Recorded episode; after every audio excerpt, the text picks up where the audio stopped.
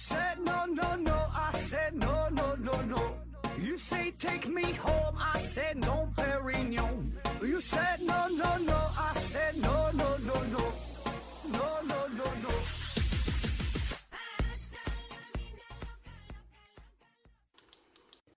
拼命探索，不计后果。欢迎您收听思考盒子，本节目由喜马拉雅平台独家播出。呃，这回啊，咱们开一个新的系列哈，聊一聊世界上这些非常有名的科学类的杂志期刊。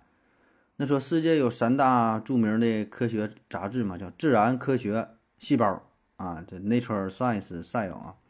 那当然，其他有很多啊，像什么《柳叶刀》啊，《新英格兰》呐，《美国科学院院报》啊。那这些都很有名，对吧？档次也都很高啊，都是世界顶尖级的了，对吧？都是最最最前沿的、最重要的、就非常核心的啊，这些这些内容。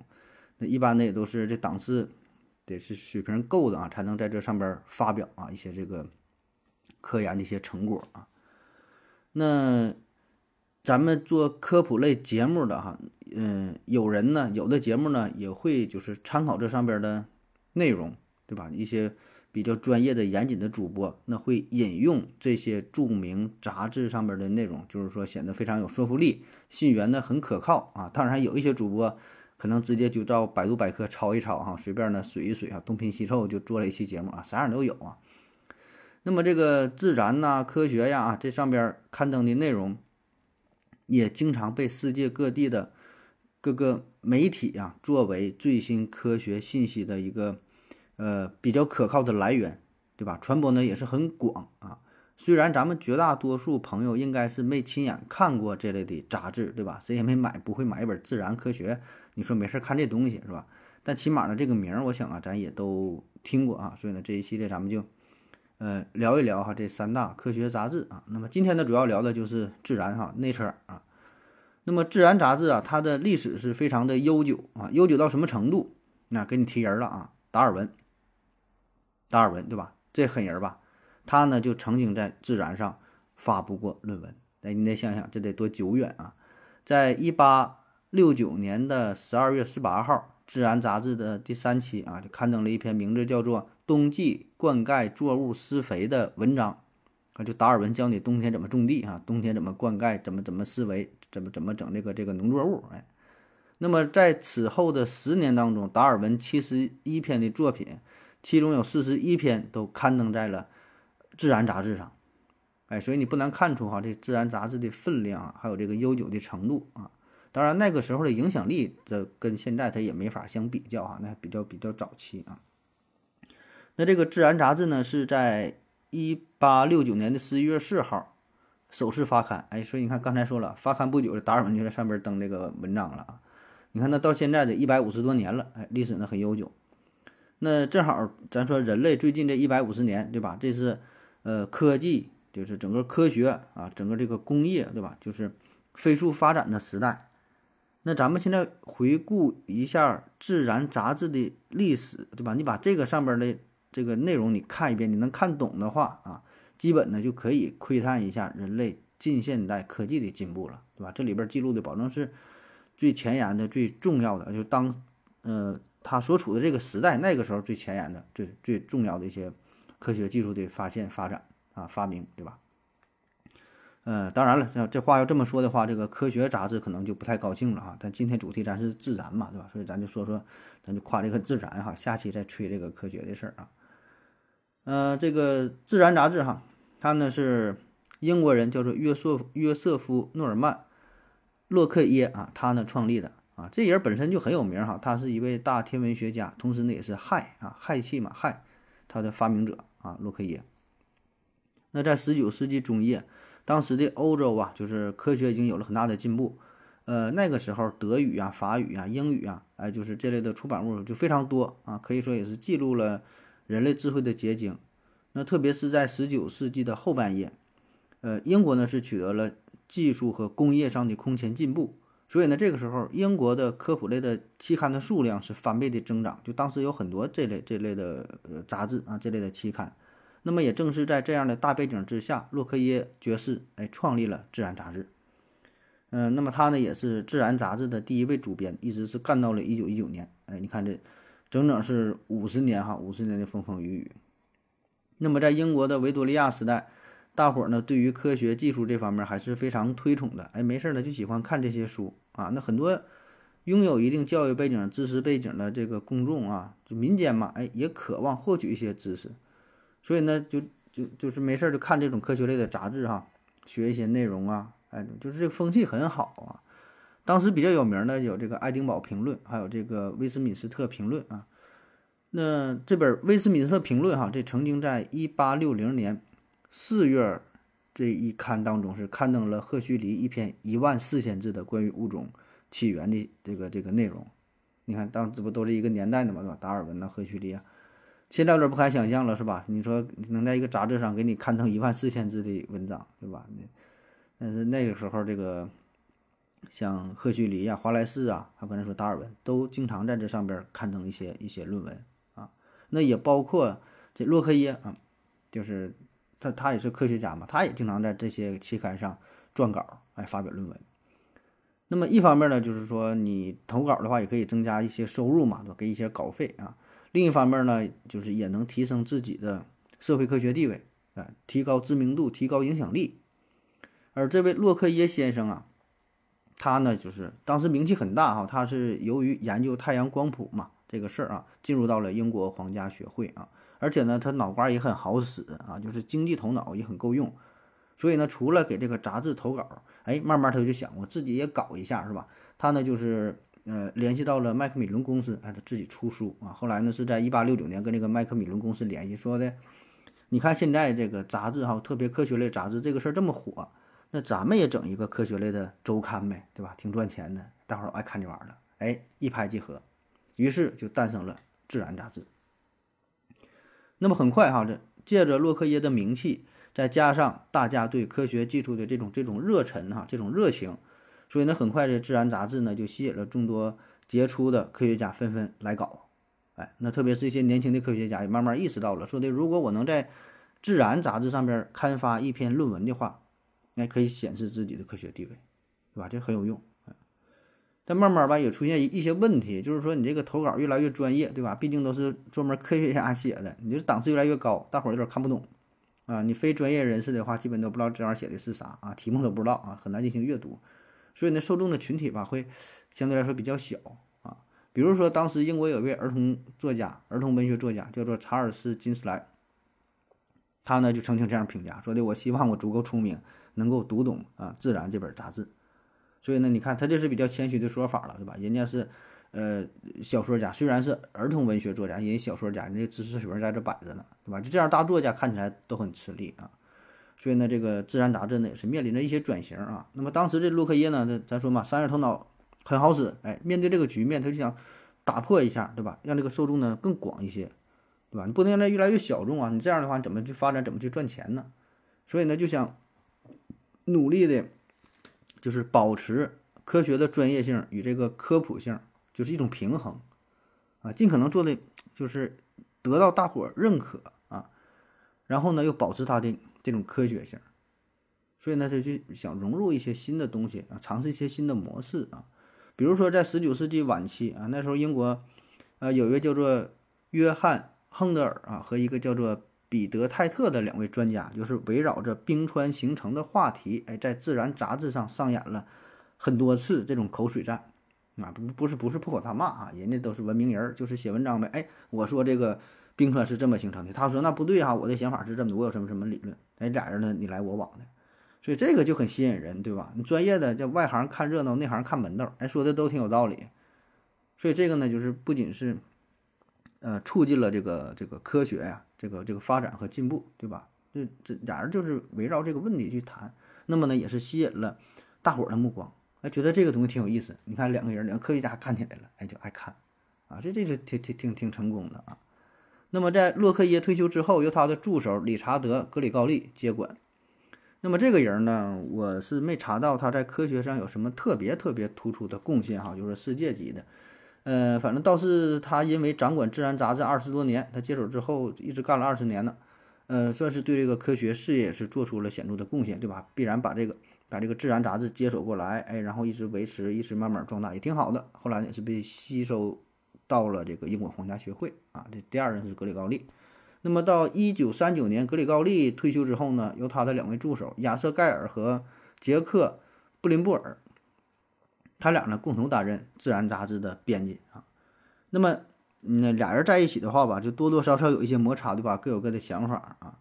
而且呢，当时嘛，公众对于《自然》杂志的印象并不好啊。那个时候的名气没有这么大，然后呢，报道的内容呢也是有点跑偏，就是说，可能是你科学家内部的圈子里比较喜欢，但是对于公众来说吸引力呢并不大。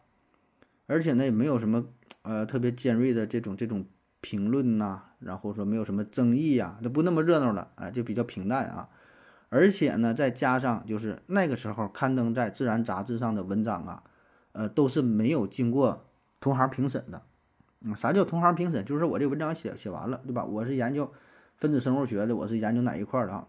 没有平行，没有同行评审。那你这事儿就是有点显得不负责任了，对吧？你写完之后，人一拍板说行就行，说不行就不行。那你这个就是专业性显得显得比较差啊。那么这事儿这个情况一直维续维持到了是二十世纪的六十年代左右，就是这两位主编。呃，退休的退休，离世的离世啊。那么下一任接管人呢，叫做约翰马多克斯啊。他呢是一位理论物理学家出身，但是半路出家了。后来呢，放弃自己的专业研究哈，呃，到这个曼彻斯特卫报做这个科技记者啊。那么再到一六六六年呢，他是成为了《自然》杂志的第三任主编。哎，所以你看他这个也挺好啊，嗯，既有这个理论物理学的知识背景，那么再加上这个科技记者的呃这个这个经验。对吧？所以媒体啊、科学这两块儿哎结合在一起，成为了《自然》杂志的第三任主编。那么他的到来呢，是给这个《自然》是带来了一些改变啊。但是他这个任期呀，在任的时候呢，仍然是呃对于文章的评审的流程啊，还是采取这种独裁式，就是说他一个人掌握着生杀大权，他说这个合格就可以发，说不行就不行啊。所以你这样还是仍然没有这个同行评审啊。那么其实这种制度呢是非常不利于科学技术方面的论文发表，对吧？因为这个东西专业性太强了，它不是说你看个读者啊，不是看个意林，对吧？看个故事会你觉得好玩行不行了？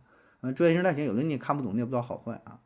那后来是因为，就是他和这个麦克米伦公司的高层，咱不说他这个主公司是麦克米伦嘛，跟这个麦麦克米伦公司的高层之间发生了一些争执和冲突。那么，在一九七三年，哎，他就呃辞去了主编的职务啊，这个马杜克斯啊。但这里边还有个小插曲啊，就是说，呃，马杜克斯在任的时候呢，他同时还创立了另外两本与科学相关的期刊，也是想把这个产业扩大化啊。一个呢叫做《自然物理科学》，《自然物理科学》；一个呢叫做《自然新生物学》，也都算是自然旗下的啊这两档小的。小的杂志、小的期刊，但是运营的很不成功啊，就运营了一段儿哈，草草就收场了。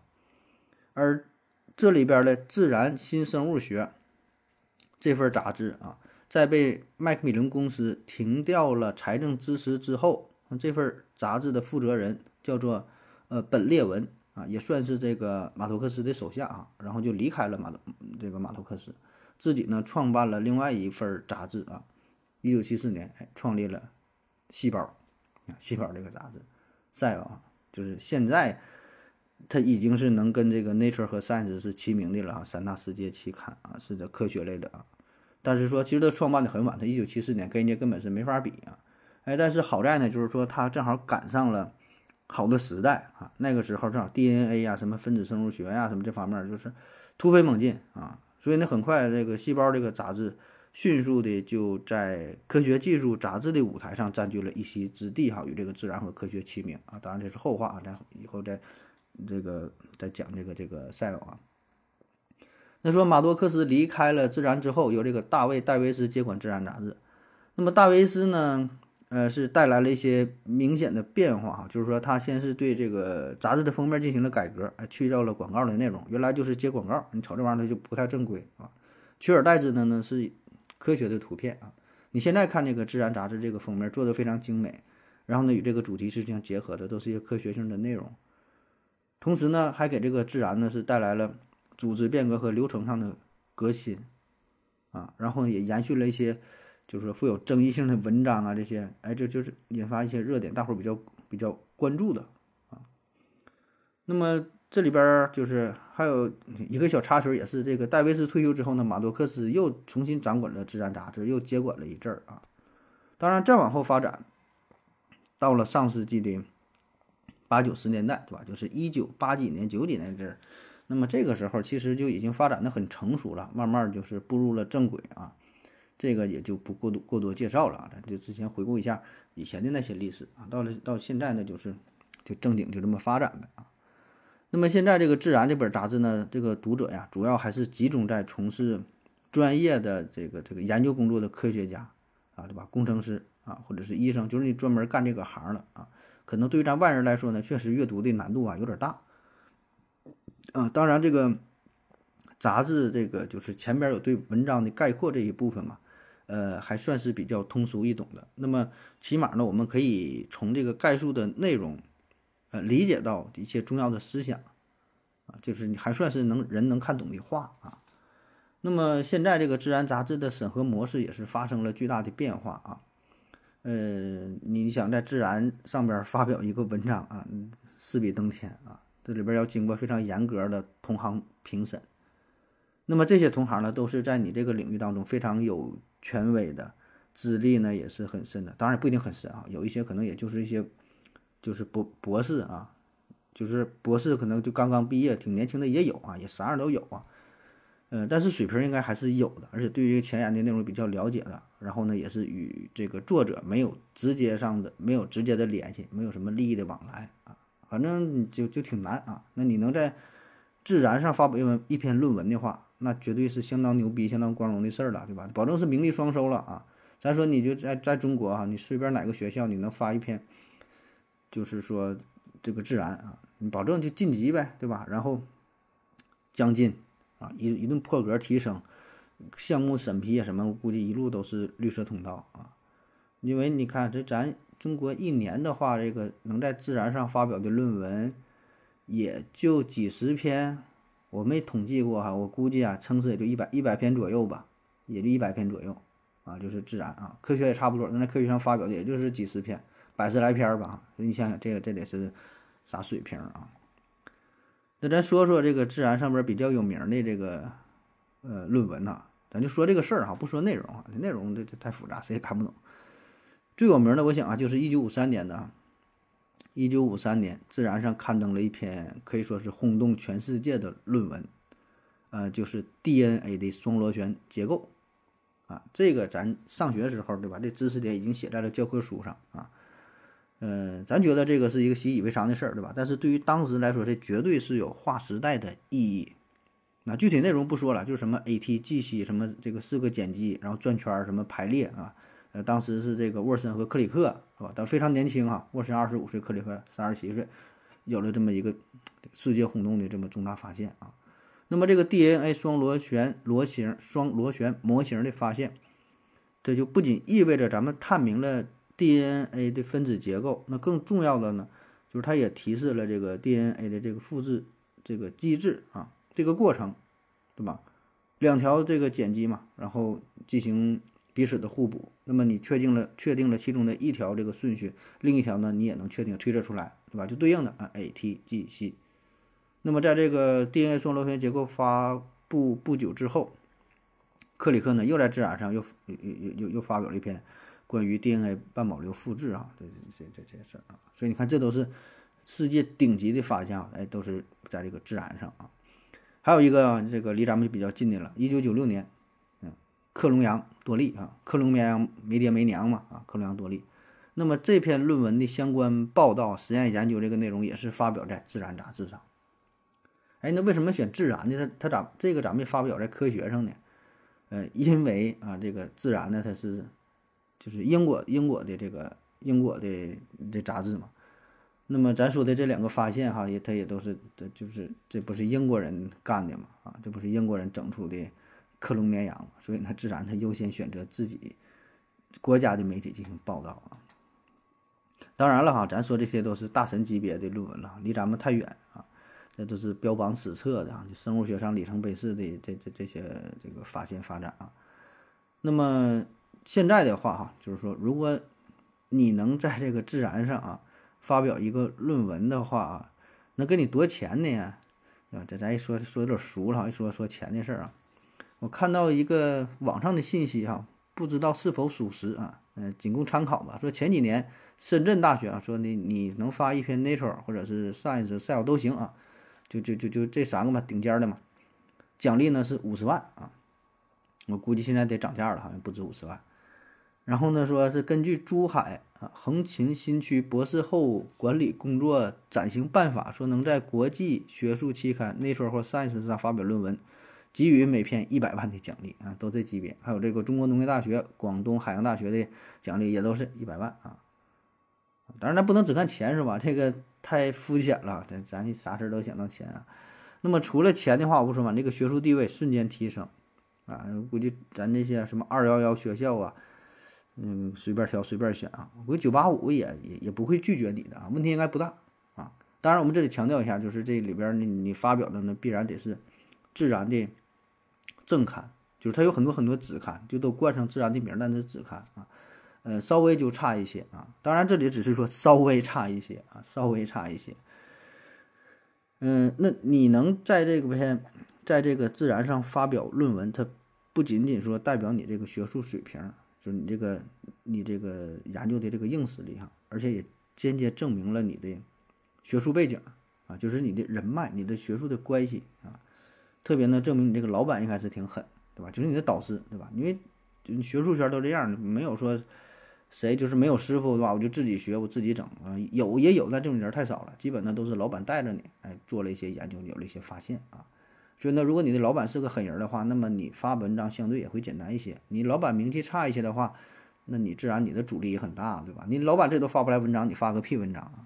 当然，咱这里倒不是说这个学术圈多么多么黑暗啊，只是说，任何一个圈子都这样，他都有自己的玩法，对吧？那除非说你有什么惊天动地的重大发现。就老子他妈就没有什么导师啊，就是自己玩儿，各各家我就整明白了可控核聚变，那你牛逼啊，那你啥也不用说，你这指定都能获诺贝尔奖，对吧？但是毕竟这还是少数，是吧？毕竟是少数嘛，咱说绝大多数情况下，必然这里边有一些这个人情啊，一些关系呀，你看一些熟人圈子，对吧？都这样，对吧？而且这咱话说回来，前提是你的论文水平不能太差，你论文水平不够的话，再他妈有人呢也不好使，对吧？所以这两个它是。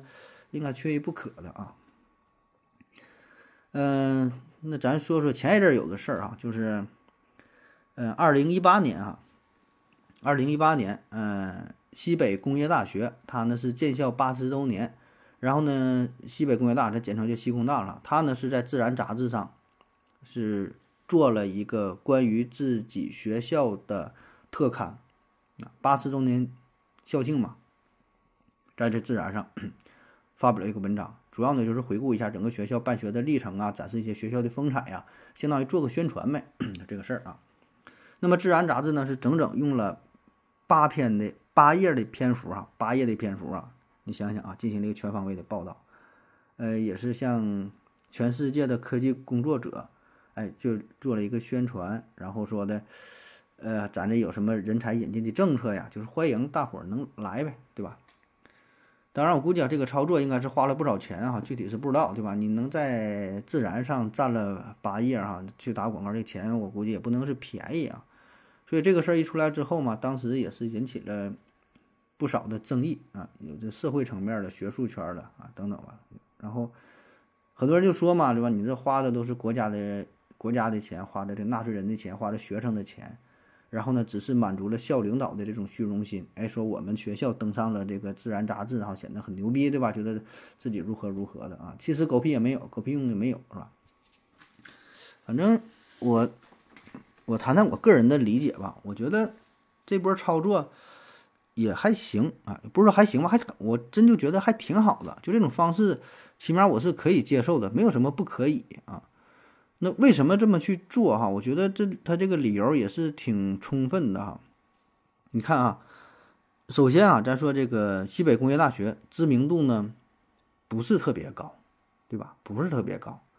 你看现在高考完事儿了，大伙儿都填志愿啥的。你看看这个西北工业大学，且不说全世界，它在世界上这个西北工业大学排名如何如何，咱不提这事儿啊。咱就说说，就你是否听过西北工业大学这个学校，对吧？你知道它在哪儿吗？对吧？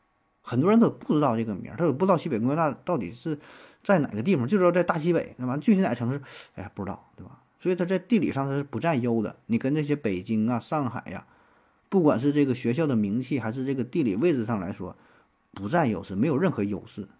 那其实呢，西北工业大学硬件实力很强，整个这个教学的水平，整个师资力量都很牛，九八五、二幺幺双一流，人家，对吧？很牛一个学校。所以呢，你放在这个时代，你自己再牛逼，但大伙儿不知道，你不做宣传的话，那真不行。对吧？不管你是搞这个学术研究的，你是干哪一行的啊？是咱需要埋头苦干、真抓实干的啊。但是说这个与你做宣传、打广告并不冲突，对吧？并不是说的我只能埋头苦干，或者是只能打广告，我两两手抓，两手都要硬，对吧？并不是说我只玩嘴上功夫，对吧？瞎瞎宣传不干活也不是，对吧？该宣传宣传，该办事儿办事儿。那么作为一个大学来说，对吧？你得招到好的生源。嗯，吸纳这更多的人才，对吧？然后说提升自己的实力，软实力、硬实力。所以我觉得做做做一个宣传，这也是一个好事儿啊。而且呢，你看他这个宣传人家的这个点，那在内车上打广告也挺对口的。内车干啥？就是报道这些事儿了。那会有一些专业的人士，不说因为这个广告说的就就关注你这个学校如何如何，起码呢，咱说先知道，对吧？有个这么个学校，哎，觉得啊，这中国有这么学校还挺强，挺好的。而且呢，他这个钱，一份钱花一份钱打了两个广告，为啥这么说呢？他这钱是花到国外了，对吧？相当于呢，引起了国外的关注，并没在国内花钱。但是这个新闻的效果，间接的也是让我们国内人去关注、去讨论，制造了一个热点话题，对吧？那一关注，大伙一讨论，哎啊，这个是还有个叫西北工业大学的，哎呀，还怎么怎么的，对吧？所以我觉得也挺好啊，这招儿也挺好，对吧？如果你这个钱刚花在国内的话，可能老外就不知道这个事儿，谁关心你这你你中国国内时候一个学校打广告，谁管你这屁事儿啊？所以我觉得挺好嘛，就是能扩大一个影响力，而且这也不是什么，就是说负面宣传，对吧？起码是一个正面的事儿。那讨论之后呢，呃，我我想嘛，这个对这个学校整体的宣传的效果呢是达到了啊。对吧？起码不会说让人怎么特别反感，对吧？人家在一个自然杂志上打个广告，那又咋了？就是现在很多学校，它的名气和它的实力是不相符的，所以这个西工大就是一个非常典型的典型的代表，对吧？很多人一说西工大啥学校不知道，一本还二本呢，还是专科啊？这个你更别说想报考了，都不了解，都不了解啊。然后呢，也有人说你那个西北工业大学，你你你这样。就是说是会会不会涉及到一些保密的问题？说你这个西北工业大里边有什么航天、航空、航海学这些工程啥的，你是不是应该低调点保密呀？是吧？你作为一个你说这样学校，你你你这么张扬，特别是在一个外国的媒体上这么打广告，会不会被其他国家的什么秘密组织再给你盯上了？是吧？这不是不是有点不太合适啊？我觉得这个说法也有点牵强啊，这逻辑上也有点说不通。啊，就是你保密工作和你做宣传这两个事儿并不冲突，对吧？你并不是说我这个学校我不宣传了咋的？哪个国家想整你，他就不知道你学校吗？他不知道你你这个是干啥的？他不可能啊，早就被人盯上了，早就甚至有间谍过来了，对吧？你该宣传宣传，你自己该保密保密，这俩事儿它不是说的互相影响的，对吧？那没有什么关系，该干啥干啥呗，所以呢，话说回来嘛，就是现在这个时代嘛，就是。就需要宣传的，需要让大伙儿知道啊。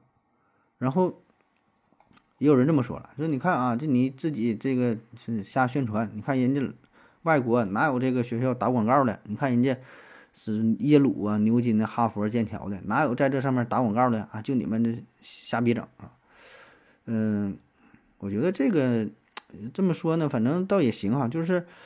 我就不喜欢说非得跟别人去比啊，不是说的别人不能打广告了，我就不能打，那别人打了我就得打，对吧？你打不打关我有屁事儿啊，对吧？你你你打你的，我我打我的，你不打你不打呗，我愿打我就打，那咋了，对吧？要别老跟别人学，每个人都有自身的处在的不同的这个这个环境，嗯，每个人有自己面临的这个问题啊，不是说别人干啥我就干啥，那你有没有自己的主见，有没有自己的想法？对吧？每个国家、每个学校，它所处的阶段不同，所处的环境不同，所面临的问题不同，所以呢，竞争的方式也不同，它的这个打法也不同。啊，不是说别人干啥我就干啥，说别人没没干啥我就不能干，那完全不是这个道理，对吧？那是你看人哈佛牛津不打广告，那为啥不打？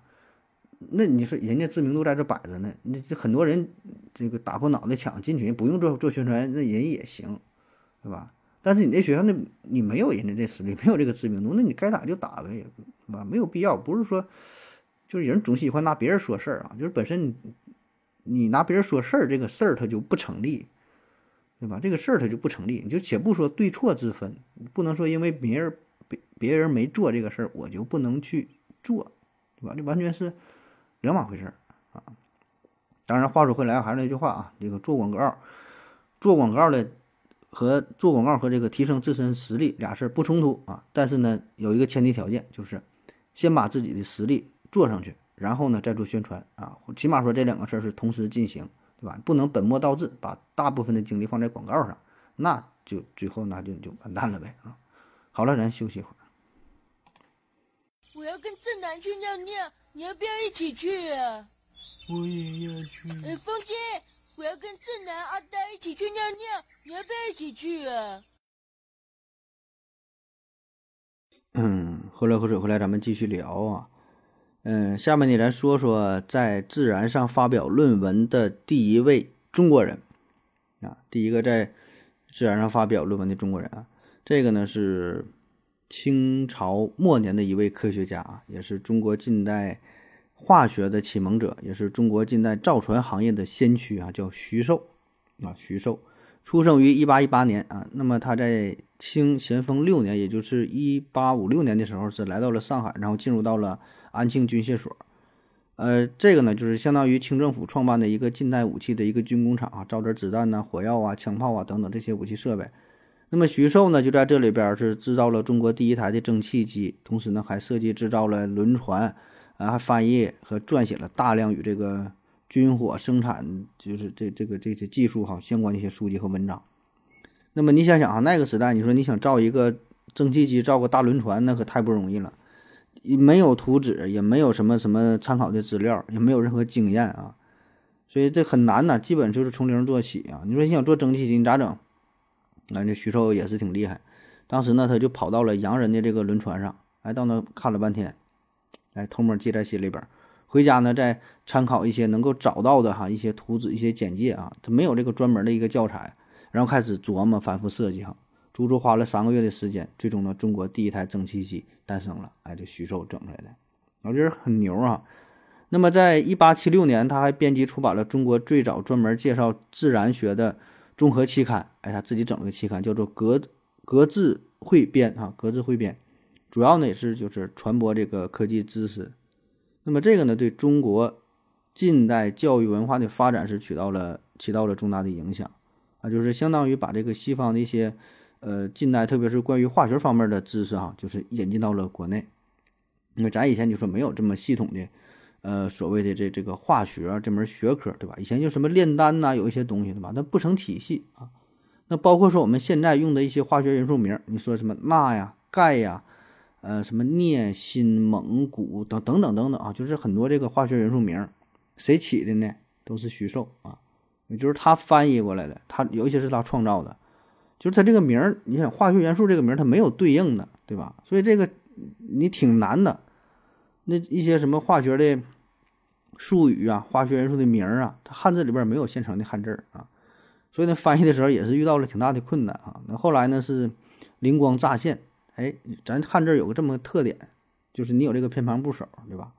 所以呢，他就充分利用了汉字的这个结构，那么再加上这个音译啊，所以呢，这这个发音和你这个意思呢相结合，就是利用这个元素的英文发音的第一个或者第二个音节，哎，借着这个音谐音啊，玩玩谐音梗，然后呢，找到这汉字当中对应的这个字儿，然后呢，这对应的这个同音这个字儿，就是。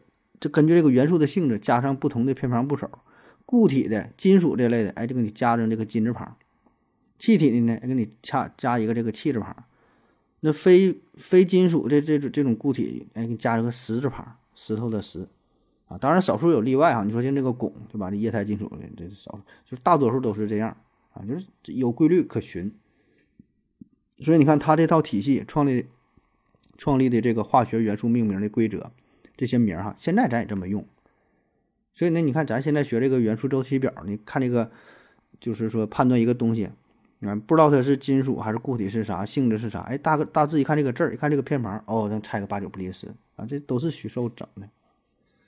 那咱说说他写的这个第一篇，呃，在《自然》上发表的论文哈，咱中国人第一篇发的论文，在一八八一年，哎，他在 Nature 上啊发表了一篇论文，叫做《考证律吕说》啊，考证律吕说，这说的挺要嘴啊。其实呢，这篇文章呢更早呢是刊登在他的呃《格致汇编》上，就是说他他自己整的这个这个这个期刊嘛。后来呢是这篇文章啊由嗯《格致汇编》的主编啊叫做傅兰雅啊，就是他呢翻译啊翻译成了英文，然后呢往那个 Nature 投稿，一看哎呀挺好，哎认可了。那么他这个考证律吕是考证律吕说哈，这论文写的是啥呢？他研究这玩意儿比较冷门哈，他跟这什么军工无关，跟他的什么化学这方面也无关哈。这老爷子会的也是比较多哎。他这个文章写的是关于古代声乐就乐律这方面的事儿哈。乐律考证律吕说嘛，考证就是考察、验证、研究的意思。律吕呢，就是律是法律的律，吕啊就是双口吕啊，律吕就是古代人呃用竹管。制成校正乐律的器具啊，律吕叫黄钟大吕嘛，律和吕这个字儿，律和吕这律吕呢，就是以这个管的长度来确定音的不同高低。那不音不有高低音、长短的这个调嘛？那么从低音管算起，成奇数的六个管呢叫做律啊，成偶数的六个管呢叫做吕啊。这这后来就用律和吕。呃，作为音律的这个统称，还不管这些细节了，反正就是说，就是研究音乐这个玩意儿啊，定这个定这个音的高低啊。那么徐寿他就是他这个研究就是发现了古代的一个问题啊，中国古代呢一向叫以弦定律啊，以管定音，也就是用这个弦乐器呢来确定各音之间的比例，用这个管乐器呢来制定音律的标准啊，称为律管。但是呢，现代物理学告诉咱们，就是弦的振动跟这个管的这个振动的方式是不同的，所以呢，这个旋律和这个管律呢，两者是有区别的。那么古代乐律呢，就是并没有解决这个问题，并且呢，中国古代乐律是认为说弦乐器和管乐器弦和管儿。增长一半或者是减少一半，所发出的音呢就会降低或者是升高八度啊。以前是这么认为的，但是徐寿就做实验就发现不对劲儿哈。只有这个管长比是四比九的时候，所吹出的音才会相差八度。那么在文章当中呢，他就对传统的声学定律叫空气柱的振动模式，也就是伯努利定律提出了质疑，并且用现代的这个科学手段哈，就矫正了这一古老的定律。哎，所以呢，就这个文章是发表在了。这个自然上啊，那么自然的编辑评价到说的这篇论文呢，以现代科学矫正了一项古老的定律啊，这个鲜为人知的，呃，事实的事实的证实哈，竟来自那么遥远的中国，而且呢是用那么简单的实验手段和那么原始的器具来实现的，这是非常出奇的。咱也没有什么复杂的仪器哈。那听完徐寿的故事之后啊，不知道您各位有啥想法是吧？是否也想搞一篇自然试一试啊？下面咱聊一聊哈，如何在自然上发表一篇文章啊？当然，这个咱仅供参考哈，不包教包会啊。毕竟呢，我也没在自然上发表过论文啊。这个自然杂志哈，自然呢它是周刊，嗯，就是一周一回，呃，每一期呢是大约发表二十篇论文啊，就是一周发表这一本嘛，一本上差不多二十篇左右吧。所以你这里边你看这太少了，一定是优中选优啊。那么这个版面儿哈相当之拥挤，对吧？审核呢相当之严格。那怎么才能过审呢？对吧？怎么才能合格呢？有这么几个大的方面哈，咱就随便说一说吧。这个估计咱们也都用不上，对吧？这多少年都不写论文了哈。第一个呢就是原始性或者叫做原创性，就是说你这个论文写的东西必须是你原始的第一手独立创作出来的，你照哪抄那你就算了吧，是吧？第二呢，就是这个重要性啊，就是你这个论文反映的东西、工作的内容，对于这个领域的科学家来说，必须是很重要的啊。这废话啊。再有呢，就交叉性啊，交叉性啊。就现在很多科学发展的不都是，就是它不再局限于单一的领域，玩的就是跨界，玩的就是交集，对吧？这两个哎，不一定哪两个放在一起，哎，这俩它就火了，好像都流行这东西。那么你这个论文如果能够让两个或者是多个学科交叉在一起，能够让其他学科的研究人员对你这个研究内容也感兴趣的话，那么这个《自然》杂志很可能呢就更愿意去录取啊，因为本身这个《自然》杂志它就是一个综合性的多学科的杂志。你看它不管是物理呀、生物啊、化学呀，什么什么就其他跟科学方面有关的，它都行。你不像这个《Cell》它细胞的话，那你主要还是就生物科学这一块的，对吧？你现在就那个《柳叶刀》啊，《蓝 C》它，那你就是医学相关的。但是自然呢，它包括的内容就比较比较广泛，所以呢，对于这个自然杂志的主办者，他也是希望能够，呃，能让这个读者呀投的这个内容呢，就是说范围更广泛一些，能让更多的人都感兴趣，对吧？如果你要太专业的话，那吸引力就会比较小，就比较比较局限啊。再有呢，就叫可读性哈，可读性啊。啥叫可读性？就尽量的说人话，就是你虽然写的是一篇专业性的论文，但是呢，要求把这个论文呢做到尽可能能让大伙儿看得懂啊。当然，这里说的大伙儿是其他的科学家，对吧？就是表达清晰一些，条理呢通顺一些啊。当然，这个事儿对于咱们非母语、非英语母语的人来说，可能就有点不显得不是那么公平，对吧？你人家是英国人、美国人呢，你写这玩意儿呢，就自己想咋写咋写了，咱们还得起码得先过英语这一关，感觉比较困难，是吧？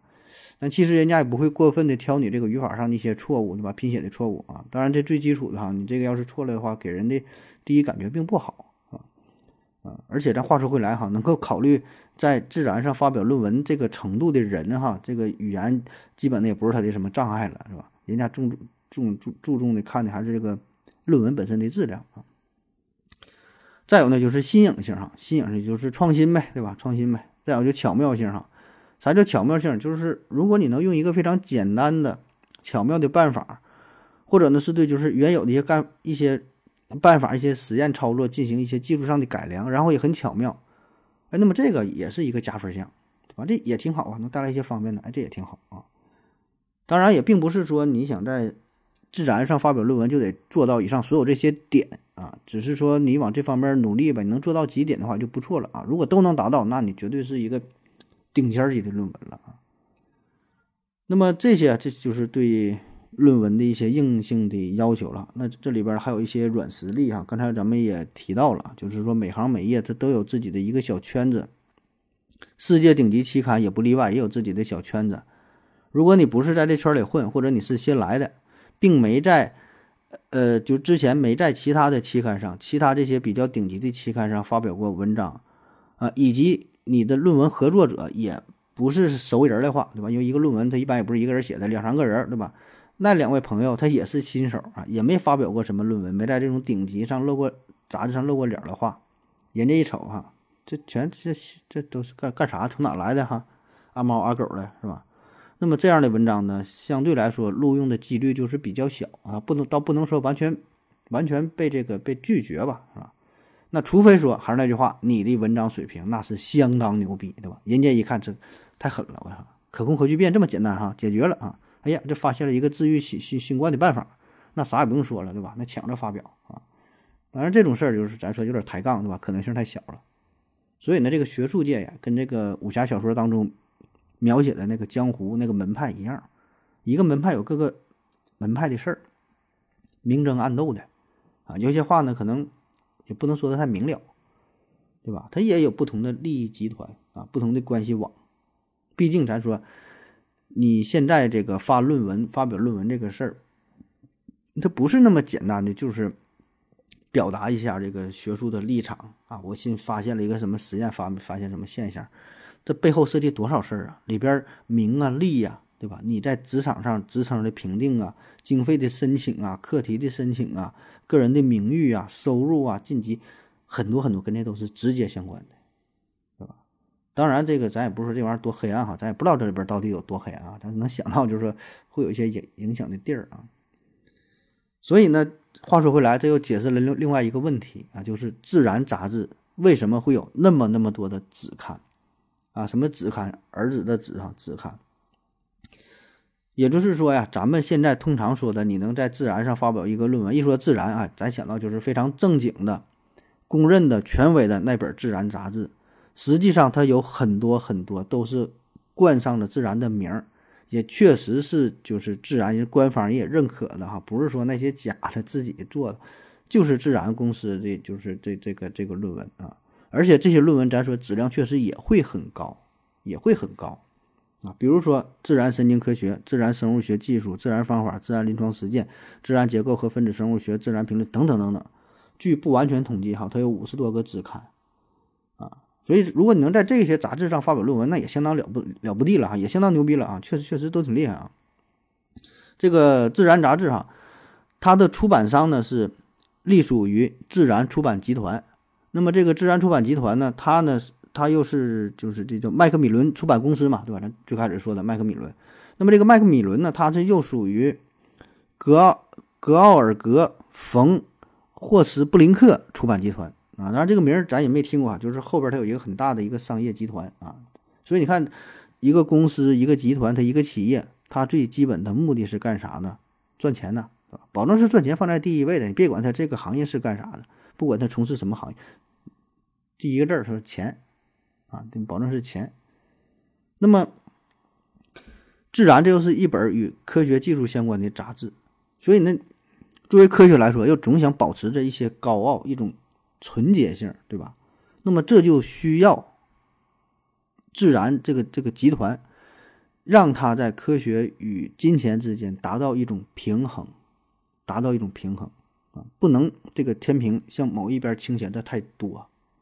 所以呢，自然出版集团的做法呢，就是搞了这么多的子刊，然后也挂上了自然的名字。那么这样的好处就是，其实跟很多商业领域的打法是一模一样的啊。咱举个例子，一下你就能明白了。咱说买奔驰车都叫奔驰哈，都叫梅赛德斯奔驰啊，标呢也都是一个圈里边里边三个叉是吧？但是呢，奔驰车有 S 级、有 E 级、有 C 级，对吧？常见的，再高了还有什么？有那个有都有有大 G 对吧？再低的还有这个 A 幺八零。所以你看这些都叫奔驰，一说出来我开的都叫奔驰啊，具体哪一款不知道，那个价格可能相差十倍啊，好好几十倍，那便宜的二十多万也有，二百多万的也有。所以你看这。公司为什么这么去做，是吧？就是因为哎，大伙儿认可我这个品牌，觉得开奔驰啊，开什么那个怎么坐坐奔驰开宝马或开宝马坐奔，怎么说不知道，咱咱也不是咱不咱不咱圈的事儿，咱也不懂啊。反正就说这个这个品牌已经是有了，对吧？BBA 嘛，大伙儿很认可。那么认可这个品牌之后，咱们就来者不拒，对吧？各个档次都有，总有能满足你要求的，你多少钱都能满足你，都有这个玩法。所以呢，你是顶尖级的写作水平，论文质量很高，咱给你来个自然的正片，对吧？就叫 Nature。稍微差一点的，下边只看，随便挑，随便选，买不了吃亏，买不了上当，对吧？再差一点，再差点，还有这个 Nature Communication 的啊，这专业的可能比较都听过都懂是吧？就是这个 Nature Communication 这个这个争议就比较大了啊，它是好像只有电子版的，没有，只能在网页上浏浏览，它是没有这个纸质版的啊。这就属于啥？你基本就属于来者不拒了，有点这意思啊。就是每年论文量非非常非非常非常非常大啊，两三千篇啊。我查到二零一八年它是达到了五千多篇，所以你想想它这个水平哈，嗯，那么有一些专业人士哈就觉得这个就是太水了啊，太水了啊。当然还有更水的哈，嗯，scientific reports 啊，都是就是你能理解，就这种东西呢也叫论文，然后呢名气呢也很大。啊，一说呢，好像也挺有面儿啊，但是特点就是发刊量巨大，然后呢，版面费巨贵。你想在这边发表论文就拿钱啊，基本拿钱的都能搞定啊。那个论文呢差不太多，那可能也就行啊，起码数据上别有什么太大的瑕疵，你别这造假，P.S. P 的太假的，基本算个实验数据差不多对呢，呃，也就可以了啊。但没办法，咱就说嘛，你你没就国人认可这个东西。人家带着自然这个名儿啊，你别管咋，我这叫自然，对吧？再怎么烂，我这叫自然；再怎么破，我这叫奔驰，对吧？所以这个事儿，特别是在咱中国啊，就是说，在这么多的论文当中吧，我国是贡献了很大很大一部分，很大很大一部分。没办法啊，谁让你认这个呢？你认呢，那人老外那还惯你毛病？你想发就你就发呗，拿钱你就来呗啊！所以有一种说法，就说的。老外那些杂志啊，不管是自然的、科学呀、SCI 呀，对吧？骗的就是中国人的钱嘛。啥叫 SCI 对吧？就是愚蠢的中国人指数哈，是是是 stupid，哎，stupid 就是傻那个词儿，Chinese 就是指数那个词儿 SCI。它这上面你看，就我说这个这个这个 Nature Communication 啊，就这个杂志，它的稿费呢大约是五千多美元，五千二、五千五的都有啊。你就按五千块钱算吧，你想想多钱？一篇五千，一年干了五千篇，两千五百万美元，嗯，一亿多人民币，对吧？那这个只是自然集团旗下的一个小的子刊而已，那别的还有呢，老多了。你算这得多少钱？所以咱说你想发一篇自然，好像也不是不可能的事儿哈，不是什么遥不可及的感觉。哎，我这得是什么玩意儿顶尖级的院士才能发，完全不是这样的。想挂上自然的名儿还是有可能的，对吧？你有钱就行。这个产业链是相当之成熟的啊，发个子刊是有可能的。所以这个不是什么特特特高深啊，不是什么特高深啊。那很多人说了，我我发的我发的那村啊。你你得问问他到底是是是哪个哪个子刊上发的啊？当然啊，这咱也得就是也承认，就是说，如果真的是凭借自己的实力，然后呢，能在这个自然的子刊上发表论文，我个人感觉已经是相当牛逼了，已经是超过百分之九十点九九九九的人，已经很牛了，对吧？就是很多人都别说发了，他写论文他都写不了，看他都费劲，这个是绝大多数的情况，所以别管你。嘲笑还怎么地呀？怎么说呢？呃，玩笑成分居多，对吧？即使这些子刊水平也是相当之高了啊，这确实如此。你而且你看那个分儿，看那个那个那个影响因子也在那摆着呢，对吧？呃，而且咱这里边咱也不能说人家都是为了钱，对吧？也不全是为了钱。呃，这里边咱该说好说，还是有一些学术上的追求，有一些客观的需求，就是因为这个《自然》杂志你篇幅有限，对吧？你就是周刊。然后呢，就二十篇左右，而且现在你说这个科技发展这么快，对吧？必然呢要进行分门别类。你纯纯正的正片就就这么几个，你说你写啥呀，对吧？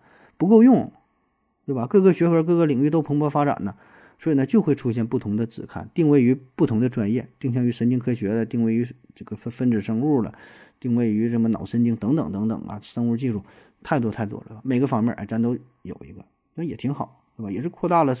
读者的视野，然后呢，每一个专科这个专业性呢也更强，是吧？也可以让某一个领域的高质量的论文发表出来啊，所以这也是一种双赢，对吧？那确挣钱确实挣钱，那么也是促进了这个知识的传播，对吧？也挺好啊。那么现在呀，就是这类的学术期刊出版子刊的情况越来越多哈，也不只是 Nature 啊，其他那些著名的说得上来的，它基本都有这种情况啊。那么这这也就是刚才提提到的这个问题，对吧？毕竟说都是公司，都是为了赚钱，就努力达到一种平衡。那么再加上现在很多呃高校、很多公司、很多专业机构吧，就是对论文非常重视。你想晋级，你想评比，不管是你单位啊，还是个人，还是学校，学校的排名、医院的排名，对吧？研究机构的排名。这些都看你论文的数量，都看你这个影响因子发表这个论文的等级，所以那么这样的话就会使得原本比较纯净的学术圣地啊，也会受到了沾染，也会受到了污染，对吧？受到玷污，会沾染一些不那么不那么纯正的东西。没有办法，这就是一个现实。这大环境，谁也谁也没没法，就是说出淤泥而不染，对吧？都在这个世界上生活呢，都得联与外界就联系发生关系。那有一个专业的名词叫做掠夺性期刊，哈，掠夺性期刊，掠夺性期刊呢，就是指那种啥呢？专门以收取版面费、盈利为目的的这么一类期刊，质量呢通常比较差啊，甚至说没有质量，拒稿率呢极低啊。啥是拒稿率？你投稿就中，那人审稿的看一看，改俩错字，改个标点符号，行发吧。甚至说来者不拒，根本不看，他们来就发呗，哈，给钱就发呗，啊，无所谓啊，啥都行。他也知道自己质量很烂，他也知道我没人看这个东西，他就是拿这个东西来赚钱的。给钱我给你发，所以呢，这类掠夺性期刊其实对整个科研环境是造成了非常非常恶劣的影响啊。但是画出来，这也没有办法嘛，对吧？这个背后它有这种驱动因素在这块儿呢，你这些基本的问题解决不了，必然就会有这种市场。嗯嗯，哪几种因素啊？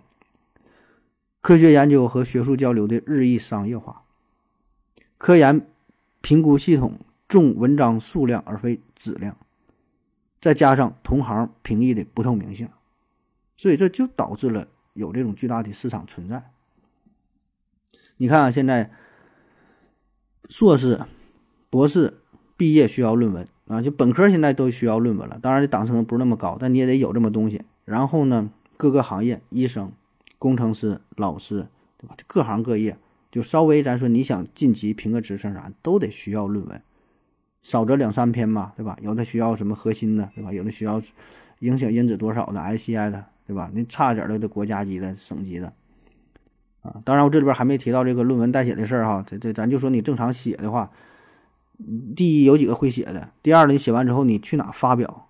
你你不是这种有点关系或者找人什么，你自己纯写的话，嗯，等级高点的话也确实费劲，对吧？而且咱也心里也明白，自己写那东西真就不咋地，东拼西凑改来改去的，写那玩意儿自己都不爱看，给狗狗都不吃，对吧？还有什么创新性？还创新性，对吧？重复率能过就不错了，创新性，所以这是一个大的现实。你就去那些什么维普啊、万方、知网这些数这论文数据库，你就看吧，搜出来随便看，哪有几个正经研究，哪有几个正经的文章，正经能占百分之几，对吧？都是抄来抄去的，有题目你看都很像，啊，无非是论文你说改吧，对吧？正话反说，反话正说，把字句变成被字句，对吧？就为了去重嘛，对吧？为了过审嘛，要重复率降下来，哪有真正搞科研的？哪有真正写论文的？所以这种情况之下，对吧？有需求，那就必然就有市场。掠夺性期刊就非常非常多，不仅有掠夺性期刊，还有掠夺性的学术会议。啥叫掠夺性学术会议？哈，就不是正经开会啊，也是个会啊。但是至于看啥、开啥、讲啥就不重要了啊，道理一样嘛。你不需要晋升吗？你不需要这个一些什么什么资历嘛？需要这个学分嘛？哎，你就参加某某学术会议。今天我飞南京了，明天去上海了，后天又去北京了，下下礼拜去深圳呢，对吧？昆明、西安，要哪开会？完报销去呗，啊！一说这个学术会议挺大啊，亚太地区，呃，首届神神经外科什么什么大会啊，然后环太平洋地区啊，第八届呃泌尿生殖什么什么娱乐大会，有都是这人都不知道干啥的，反正听着像那么回事儿，实际上呢就是一些互相利用，然后参会者拿几个学分拿个证书回去了，主办者呢从中这个收点利益。啊，然后回回去你看，我这参会了啊，然后嗯挺牛逼，那就是互相利用。我曾经看过一个调查数据啊，当然这也不是一个官方的数据，是网上找的，不知道准不准，但我我估计能这个有有有点有有点这个这个启示的意义啊。他呢，这是老外整的，对一百一十二个国家和地区的一千八百多名科研人员进行调查啊，然后说有百分之八十的以上的研研究者呀，就是说。那个表明就认为这掠夺性期刊的问题很严重啊，这个普这现象很普遍，问题很严重啊，百分之八十的人都这么认为啊。然后呢，有四分之一的调查者呢都承认啊，自己呢曾经在掠夺性期刊上发表过文章。你想这个比例已经是很大了，四分之一的人没办法哈，都都得妥协呀，是吧？而且呢，这掠夺性期刊就是在这上面发表期刊这个影响程度呢，与研究者的个人。这个职业阶段无关，啊，性别无关，啊，那什么行业关系也不大啊。换句话说呢，只要是，就是说你这行业需要这个东西，那就都可能都会或多或少的考虑一下选择性期刊，都会呃掠夺性期刊都会选择这这个东西啊。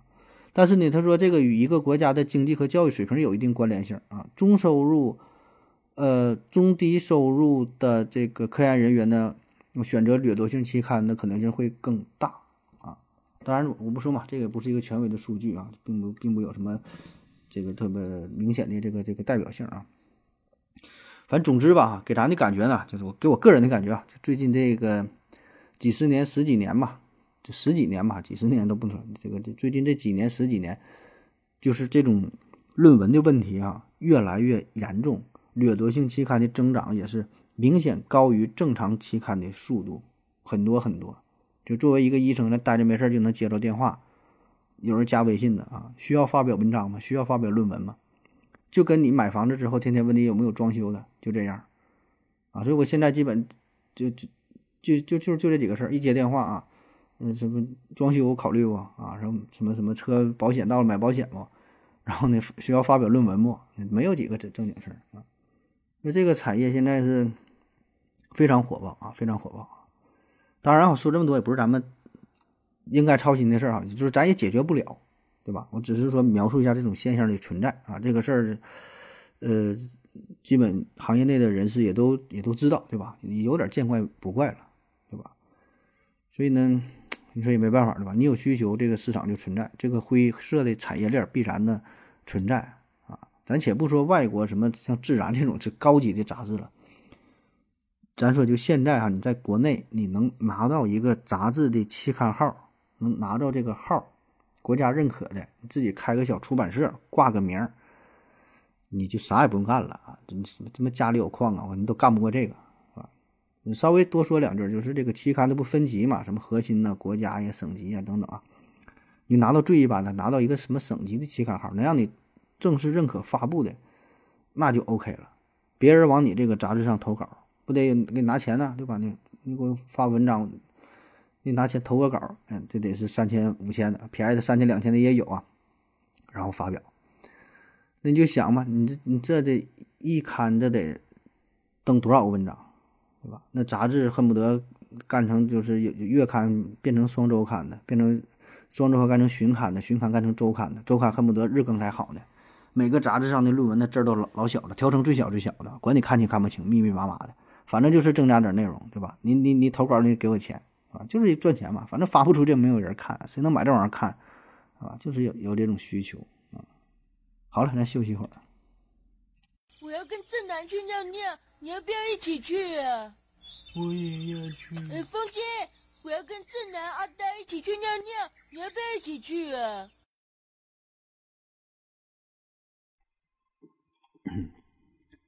尿过尿回来，咱们继续聊啊。二零二一年的三月二十三号，《自然》杂志呢发表了一个专题文章，叫《The Fight Against Fake Paper for Factory That Hands Out Sucks》，就是说打击制造伪科学的论文工厂啊，这么一个文章是发发布在了它的头版上边。嗯，就还是关于这个。论文造假这个事儿哈，那么大部分都是关于咱中国的。啥叫论文工厂啊？在二零二零年的时候，呃，英国呃这个皇家化学学会啊，用皇国皇家化学协会啊，这也是也是个杂志的名儿，他们就发现了一个问题，就是来自于不同机构的不同作者的论文，就俩人没有任何关系的投稿，哎，看着这个文章就这么相似呢。图表啊，标题呀，内容啊，这里边这个语言风格啊，倒不能说长得很像哈，简直就是一模一样啊，就是感觉是一个人写的。哎，于是呢就展开了调查。那么调查一发现哈，这根本不是个案，有很多类似的现象。后来后来这个《自然》杂志也是进行了一一些调查，也发现啊，就就就这个事儿，就是呃，有很多来自中国医院的一些这个论文啊。哎，后来发现就是这个是论文工厂制造出来的啊。所谓的论文工厂呢，就是根据订单大量的伪造研究手稿啊。换句话说呢，就是一些科学家正在从第三方公司购买论文，然后帮助他们，呃，这个这个获得晋级呀，然后呃提升这个所谓的一些资历啊。而且呢，这种情况啊是。非常之严重哈，是二零二零年一月起，说独立调查人员已经发现了超过一千份可能与论文工厂有关的学术文章啊，这说的太少了，我觉得。然后这里边有很多都是图片是一些雷同的啊，一些这数据啊也是互相互相引用的，基本都是一样的一样的东西啊。这个论文它不但是造假，而且它是一个成为了一个一个产业化啊。那么他报道这些，我恶意揣测一下，这只是冰山之一角，看到的都太少了啊。嗯，我看武汉大学进行了一个调查哈，他估计他估计说，中国买卖论文造假行业这个市场，在二零零九年啊，市场规模就达到了十亿人民币啊。但我觉得这个十亿还是说少了，这远远应该比这个还要多啊。就我个人在买卖论文上面，我就花钱我就花了好几万了啊。《自然》杂志的报道呢，还提到说，这些产业化的造假论文几乎呢都是用了通用的模板。那除了说医学领域外啊，计算机工程、人文科学、社会科学也同样存在着问题啊，也都是重灾区啊。那这几年哈，你看现在这个嗯，大学生毕业嘛，写论文都很困难，是吧？要求这个论文有重复率嘛，啊，查重啊，查重都挺贵的，是吧？那么一般的本科生重复率呢，大约是要求百分之二十三十以下啊，硕士呢是百分之十左右啊，博士呢是要求不超过百分之五。那么假如你的这个毕业论文要是说要发表在期刊上啊，那么就会更加严格啊。所以你看现在很多的，就是网络上有这个论文查重收费的，不是你想那么简单，随便去查百分之几，都都得都得花钱的哈，收费都不少，所以这很大的产业啊，这这里边全全靠这玩意儿挣钱。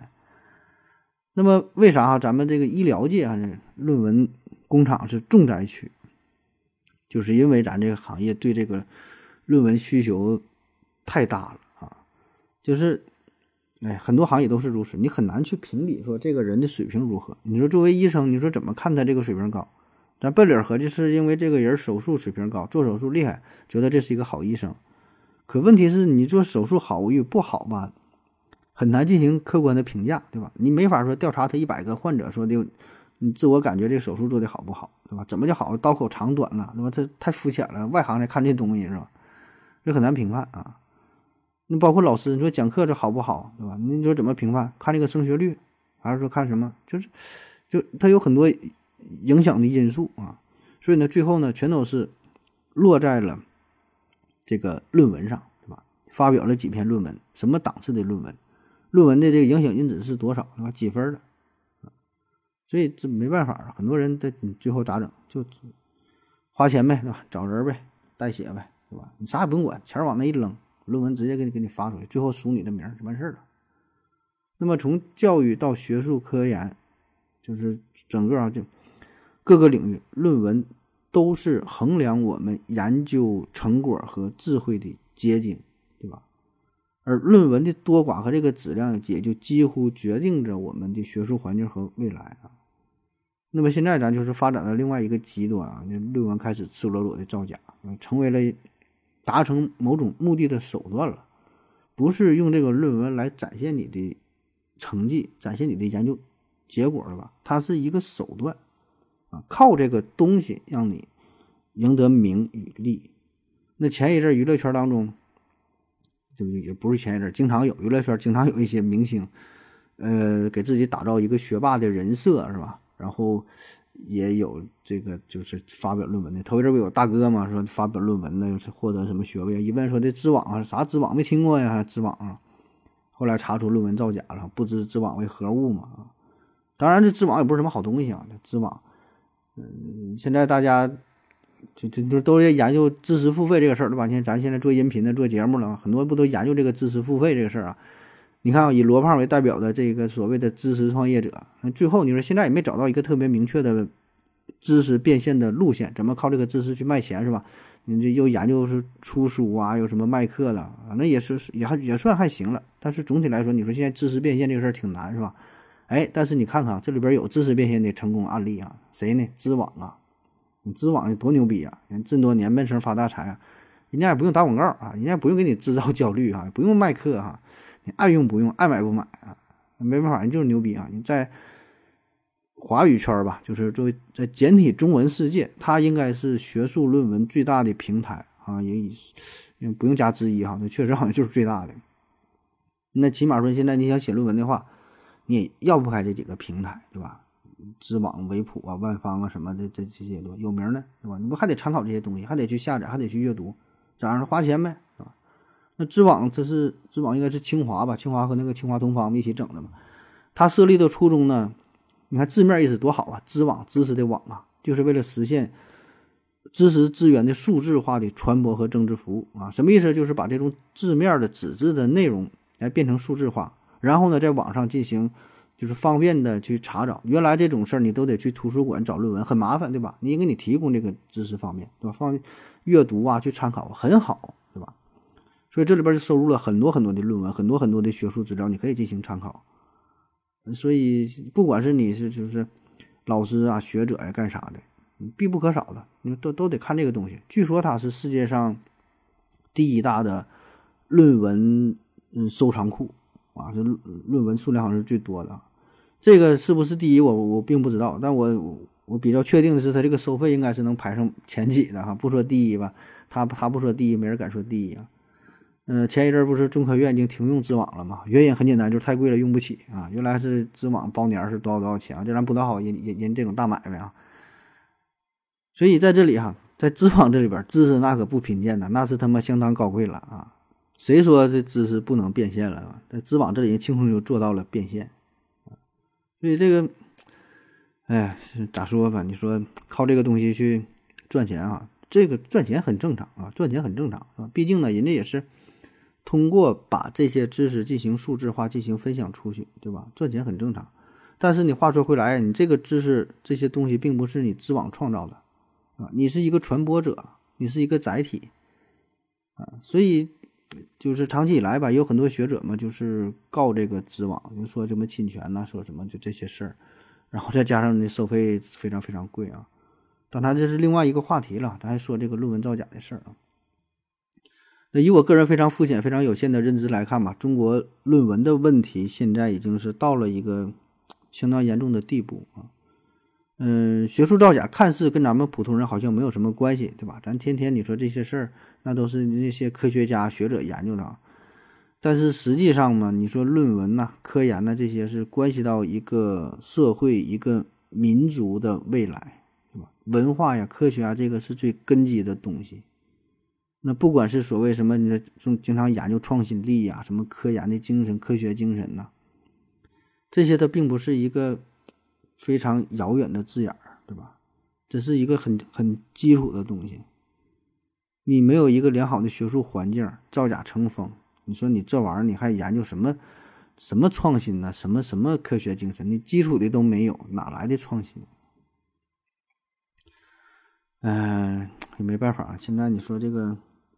模仿嘛，早些年流行个词儿叫山寨，是吧？山寨啊，呃，那时候各种盗版 VCD 呀、DVD 呀，各种山寨的手机，是吧？现在不说山寨了，叫高仿啊，不就是招人抄嘛？啊，各种山寨的食品、饮料，哈，可日可乐啊，周助的洗衣粉，康帅博的方便面，是吧？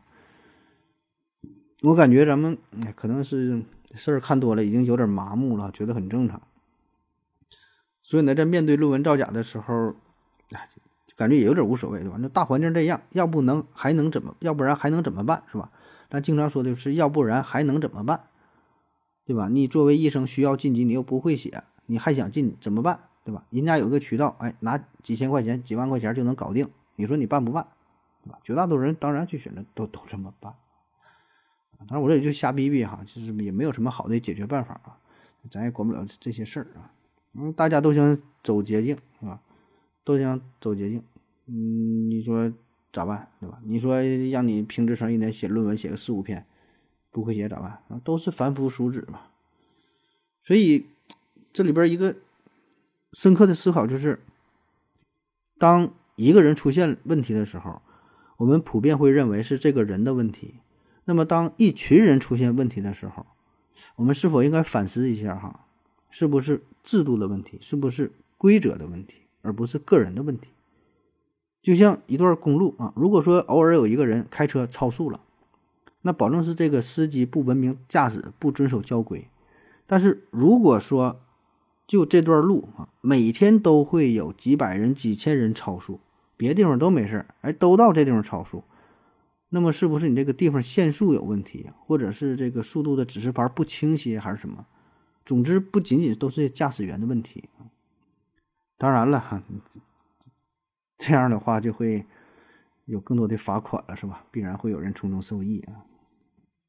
好了，不说这事儿了哈，咱还说这个 Nature 哈。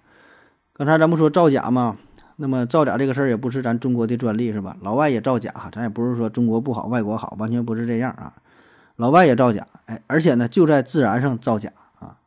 在二零一九年二月二十一号，Nature 呢是发布了一个撤稿声明啊，撤回了休斯顿贝休斯顿卫理公会医院和贝勒医学院啊，反正就两个地方。这个于二零一八年九月五号发表的题为《A Homing System Targets Tri Tri Tri T Cell T 细胞的脑癌的什么呢？我看看，我翻译一下。说由于血脑屏障的存在啊，我快点跟你说哈，就当听懂就行啊。由于血脑屏障的屏，由于血脑屏障的存在，T 细胞很难进入到大脑，因此呢，针对脑肿瘤的 T 细胞免疫治疗很难实现。但是呢，在这篇 Nature 的论文当中，作者声称发现了癌症内皮上调活化的白细胞粘附分子 ALCAM。啊，作者重新设计了 LCMCD6 的天然配体，其方式是触发 T 细胞初始锚定至 LCM，并通过使 T 细胞对癌内皮细胞上的低水平 ICAM1 敏感，而有条件地介导第二次粘附，从而产生粘附从血液中捕获 T 细胞啊。当然，咱还是听不懂是吧？不重要，反正就说他有这个发明挺厉害啊。原来呢说这个什么玩意儿血脑屏障什么玩意儿进不去啊？他说怎么玩意儿二十年复就能进去了啊？哎，那么就是这篇论文呢，发现这里边有三十多处造假啊，然后之前是发布在 Nature 上啊，一八年发布的，一九年呢撤稿了，这也不是个例哈，挺多哈，就 Nature 上面也有很多论文造假，这事儿吧，这这哪都一样，咱这说啊，只不过这个数量上可能就是人不那么不那么多，这有啊。还有更狠的呢，也是更有名的了。这个，这个狠呐！这个是那这 Nature 上，这是你说这事儿老有意思了。二零二零年三月十九号，《自然》上也是发表了一一篇撤稿声明，撤下了美国斯坦福大学埃勒尔等人于二零零六年发表的一篇研究论文。你看，二零二零年发布的撤稿声明，撤的是二零零六年的稿啊，十四年前的论文，十四年前。而且他这个论文，这论文呐，挺重要啊。他这个论文呐是，呃，文章已经被一千八百四十六人访问过，九百五十三次引用，那引用九百多次啊，也就是说这个论文它是挺有影响力的啊。撤回的原因呢，主要是是因为这个图片的异常啊，而且作者呢无法提供原始数据，随意拼凑数据啊、图片呐，然后炮制出了一篇自然级别的文章啊。那么这这这笔也确实是高手啊！我靠，靠靠 PS 能在论文上发表一个发表文章哈，挺厉害啊！而且呢，更重要的点啊，就是这位作者凭借着他的这篇文章，就是一经在自然上发布之后，他就成为了医学界的大名人、大明星啊，一夜之间就火了。马上呢，他就创立了一家医药公司来推广他的研究产品啊。那么在二零一零年的时候，他二零零六年是创立公司嘛？二零一零年的时候，以二点二五亿美元的价格，把这个就是他是整什么抗体吧？他这个文章不是他研究的内容，卖给了这个制药巨头吉利德哈。吉吉利德厉害，是研究什么艾滋病啊、肝炎病毒什么的，就是专专门整这个。二点二五亿美元转让了，卖给吉利德了。那么其实在这之前吧，有很多人就对他发出发发发出发出了质疑啊。但没办法，他那时候他已经很有名了，学术地位很高，而且还有这个 Nature 文章作为基础，对吧？他申请了很多很多专利啊，挣老了钱了。那在二零一六年，他还获得了欧洲研究委员会哈两两百万欧元的科研基金支持，对吧？毕竟嘛，人是在这个自然上发表文章的，然后他这个内容惊世骇俗啊。那现在是东窗事发，文章被撤回了，但是是已经是十四年了，很多事儿已经发生了，这花的这几千万、上亿的美元哈，已经他妈是花出去了。那这事儿就打击老大了，当时啊，对于整个医药行业，对于科研行业，对于自然杂志，对于整个论文，就是你就想吧，这种负面影响，就是老百姓，你说这当时是你怎么看待这个事儿，对吧？他不得不怀疑呀，你说。你们这帮科学家一天，你干干勾鼻毛呢？你说是不是？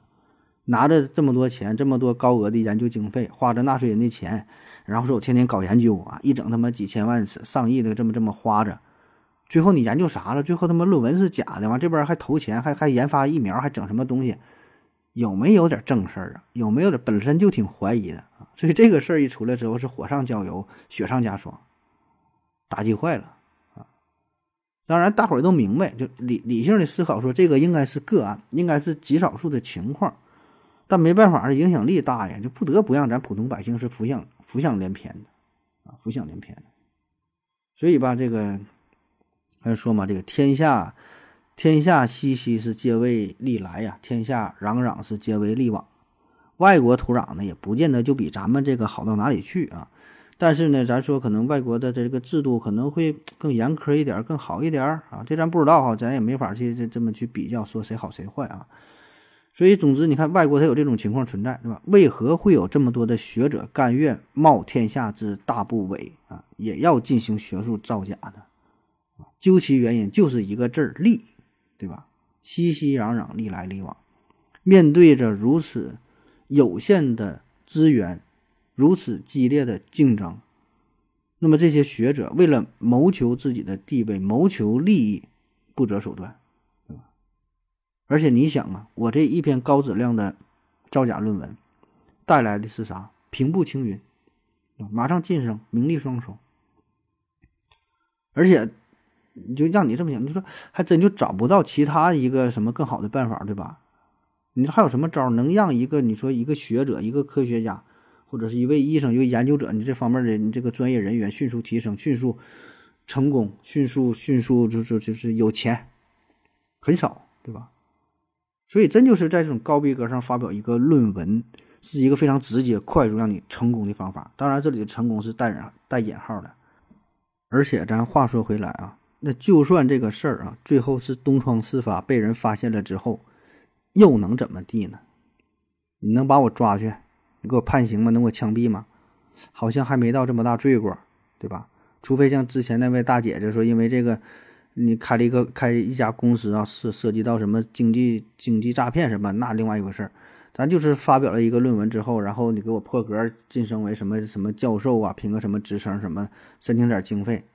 你说我这个是犯到哪一条了，对吧？学术造假啊，学术造假，你刑法上有什么规定吗？你按着来吧，好像真就判不了几年。所以这个约束力很小，代价很小，对吧？收益很大，所以才会有很多很多人都这么去做。说的难听点，逮着一个枪毙一个，他没有没有人这么这么整的啊。所以，哎，咋说这？反正之前咱也做过这一系列节目，咱就说嘛，这哪都有啊，中国外国都有。头一阵儿咱做那个造假系列，聊那个日本日本学术女神小宝方晴子。整那个 STP 细胞、万能细胞嘛，他也是在《自然》上发表的论文。你看这个《自然》啊，也是在这上的，也是后来因为篡改、捏造数据等问题嘛，认为是学术不端。学术不端，你说这个算算什么罪行吗？你也不能给我判几年嘛，是吧？啊，无非就是被早稻田大学取消博士学位，然后劝退了，也就这事儿，是吧？完我该干该干啥干啥去呗，啊。但他导师还是挺要脸的，他老他导师好像是。